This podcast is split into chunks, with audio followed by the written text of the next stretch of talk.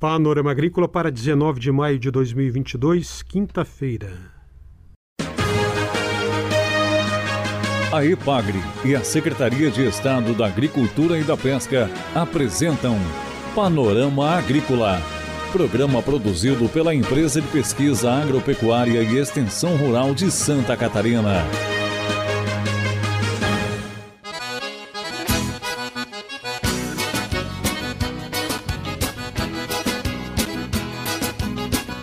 Quinta-feira de lua cheia, este é o Panorama Agrícola de 19 de maio. Na mesa de som está o Eduardo Maier e o ditado é: O que os olhos não veem, o coração não sente. Sanidade na psicultura no sul catarinense. Esse é um dos destaques de hoje do Panorama Agrícola. Ouça também pesquisa sobre o cultivo de berbigão. Dica do dia. Continue praticando a higiene da tosse no espirro e na tossida, quando necessário, no antebraço ou num lenço descartável. Use máscara, se possível, principalmente em ambientes fechados. Lave as mãos, use álcool gel. Com sintomas de gripe, fique em casa. Confira a entrevista de hoje.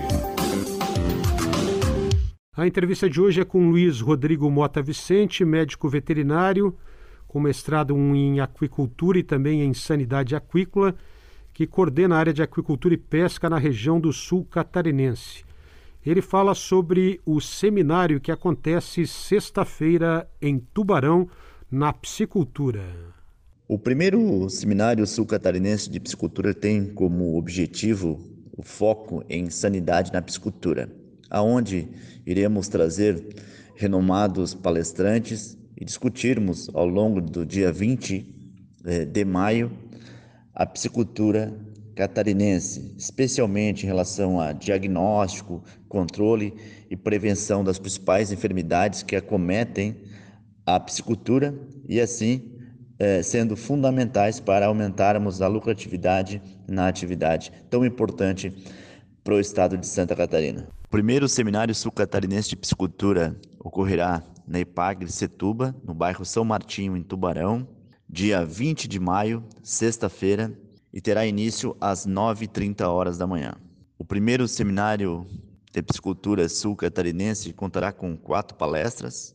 A primeira intitulada Planejamento e Controle da, na Produção da Piscicultura, os fatores que contribuem para o sucesso do cultivo com o palestrante, o mestre em gestão territorial Everton Della Justina.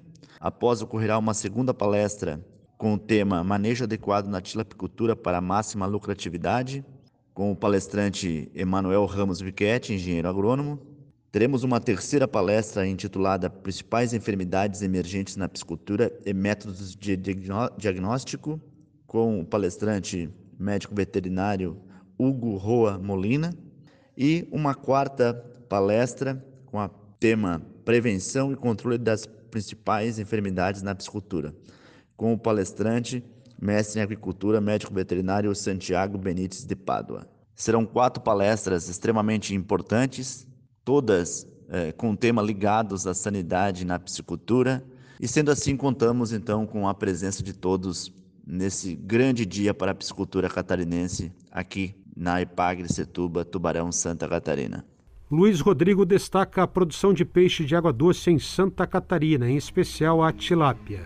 Santa Catarina, com um pouco mais de 1% do território nacional, hoje é o quarto maior produtor de peixes do Brasil e o quarto maior produtor de tilápias. Atualmente, Santa Catarina conta com 33 mil produtores de peixes, sendo 3 mil produtores comerciais, ou seja, obtêm efetivamente renda com atividade, e 30 mil produtores, é, nós consideramos produtores amadores, né, que não têm efetivamente uma renda, mas que fazem pequenos comércios nas suas propriedades e, e também se utilizam desses peixes para o consumo próprio.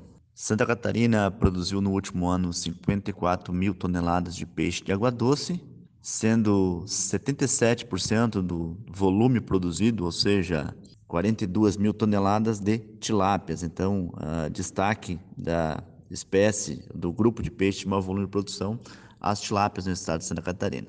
Luiz Rodrigo fala agora da produção de peixe no sul do estado. A produção de peixes no estado de Santa Catarina está dividida em basicamente quatro grandes polos de produção, que é o norte do estado, o oeste, a região do Vale do Itajaí e a região sul do estado. Com destaque para a região sul, que é hoje a maior produtora de peixes do estado, aonde nós temos cinco entre os dez municípios com maior volume de produção no estado. A região sul do estado, onde nós temos o polo de produção, região da Amurel, hoje conta com 1.100 produtores de peixes e no último ano foi comercializado 12.500 toneladas de peixe. Basicamente, 95% desses peixes é, foram tilápias. Esse Luiz Rodrigo Mota Vicente, médico veterinário da Regional da Ipagra em Tubarão, falando aqui no Panorama Agrícola sobre esse seminário que acontece amanhã no Centro de Treinamento da Ipagre em Tubarão, Seminário Sul-Catarinense de Psicultura. Aqua Negócios. Cultive informação técnica e precisa e acompanhe o negócio da aquicultura em Santa Catarina. É a Epagre com você até debaixo d'água.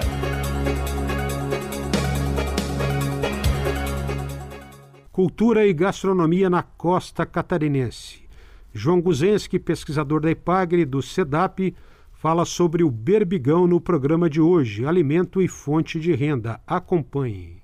Podemos dizer que o berbigão é uma espécie de molusco bivalve, ou seja, formado por uma concha com duas partes, que é um, ele é parente das ostras e mexilhões e é extraído é, em bancos naturais na costa catarinense há muito tempo. Ele é um molusco que está inserido tanto na cultura como na gastronomia local, sendo que durante décadas ele foi uma atividade pesqueira tradicional, abastecendo os mercados locais e regionais, servindo de alimento e fonte de renda para as comunidades costeiras, principalmente as de mais baixa renda. João Guzenski explica o trabalho realizado pelo SEDAP.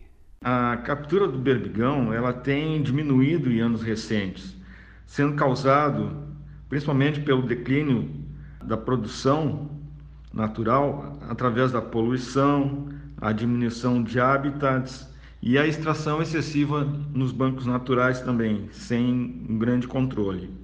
O desenvolvimento de tecnologia do cultivo dessa espécie ele poderá contribuir para a diminuição da pressão de captura sobre os estoques naturais, oferecendo um produto selecionado e com regularidade de produção, resultando em benefícios sociais, ambientais e econômicos nas áreas de cultivo. Ainda com relação ao que, que nós temos assim como resultados esperados, né? Bom, o estudo que nós estamos desenvolvendo, ele pretende demonstrar que a manutenção de sementes de berbigão durante o crescimento em um sistema berçário e o desenvolvimento após a transferência para os bancos naturais é viável a exemplo do cultivo de outras espécies de moluscos bivalves, como os berbigões de Manila, que são cultivados tanto na costa oeste dos Estados Unidos, como no Canadá e na China. Esta é uma atividade estabelecida também em diversos outros países e que pode ser utilizada como uma ferramenta complementar à gestão desse recurso pesqueiro, ou então ser introduzido como uma nova opção na maricultura catarinense. João Guzenski fala também da pesquisa com larvas e cultivo no mar, crescimento e sobrevivência e densidade de cultivo. Para melhorar essa situação da falta de é, berbigões na, nas, nos bancos naturais, né? E buscando avançar no conhecimento sobre o cultivo de berbigões nativos, a EPAGRE ela está desenvolvendo pesquisas que visam buscar essa alternativa de produção.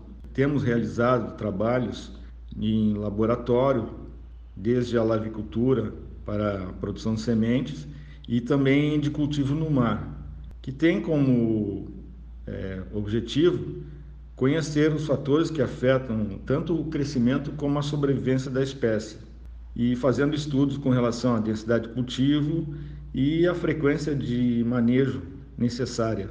Os resultados preliminares desses estudos que a gente vem realizando indicam que Utilizando um sistema suspenso flutuante de bandejas, os berbigões eles podem alcançar aí um tamanho médio de 24,3 milímetros num tempo de 12 meses, tendo uma sobrevivência de 94% nesta fase de cultivo no mar, o que é um indicativo bastante interessante. Esse é o pesquisador João Guzenski, do SEDAP, o Centro de Desenvolvimento em Aquicultura e Pesca da EPAGRE, falando sobre o cultivo do berbigão. A EPAGRE e a Secretaria de Estado da Agricultura e da Pesca apresentaram Panorama Agrícola, programa produzido pela Empresa de Pesquisa Agropecuária e Extensão Rural de Santa Catarina.